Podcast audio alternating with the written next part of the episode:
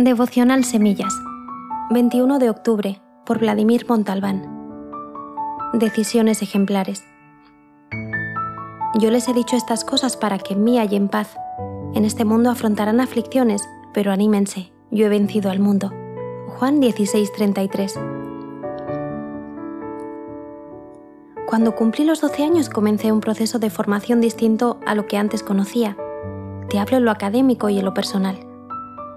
Cuando terminas el primer ciclo de seis años de estudio y te incorporas al siguiente, te das cuenta de que la fórmula empleada para el estudiante es más fuerte. Esta se ajusta a la edad o madurez del individuo y no es placentera para la mayoría. De hecho, me costó mucho adaptarme al nuevo sistema.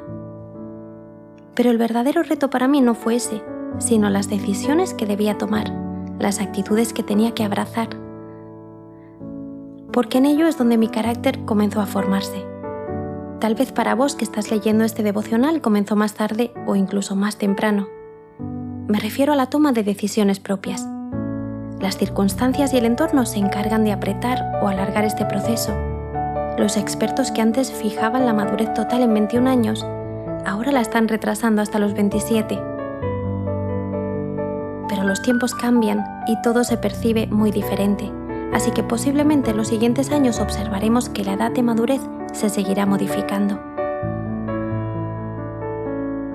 Yo creo que existen puntos de inflexión importantes en nuestra vida y dependiendo de la resolución que tomemos en ese momento, dará forma a nuestros miedos, alegrías, pasiones o gustos. El ser humano pasa toda su vida tomando decisiones, algunas serán acertadas y otras traerán deterioro. Es interesante como la Biblia describe en el libro de Daniel a cuatro muchachos que a temprana edad ya tenían las cosas claras.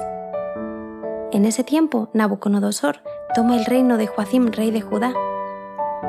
Posiblemente estos muchachos se habrán visto en aprietos en el momento que su reino fue citado. Pero el relato que está a partir del versículo 8 del primer capítulo de Daniel nos refleja la firme decisión que toma Daniel acerca de no contaminarse con la comida del rey. Característica que los hacía diferentes a otros es que eran aptos, tenían actitud para ser instruidos en la sabiduría babilónica. Y Dios comienza a colocarlos en lugares de influencia, les da gracia delante de sus conquistadores quienes los arrebatan de sus familias y su pueblo.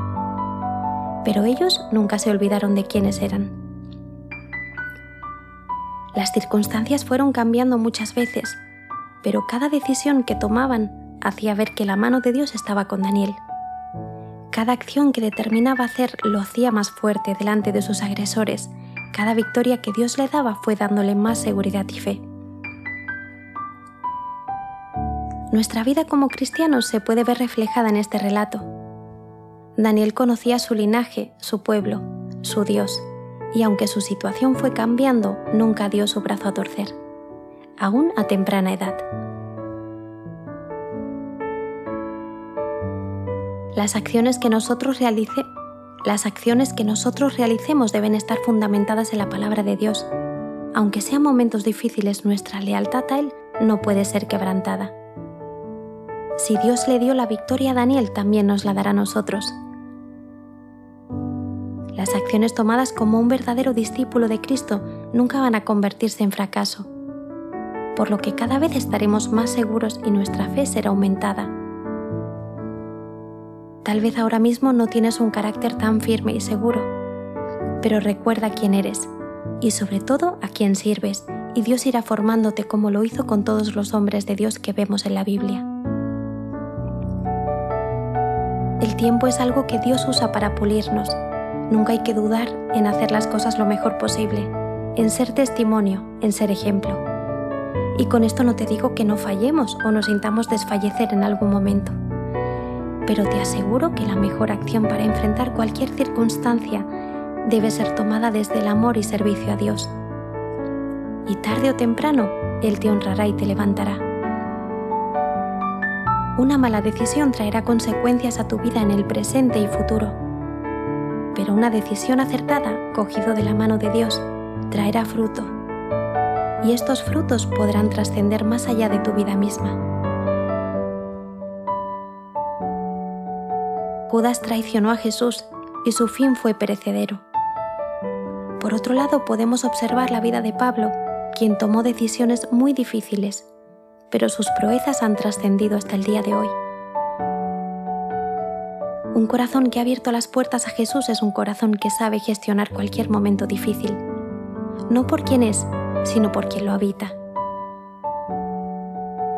Preguntas. ¿Puedes ver a Dios en todas tus decisiones?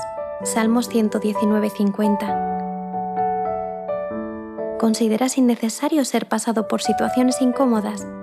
Job 2.10. Reflexiona en las acciones que has tomado sin la guía del Espíritu Santo y con Él y compara el resultado. Que el Señor te bendiga.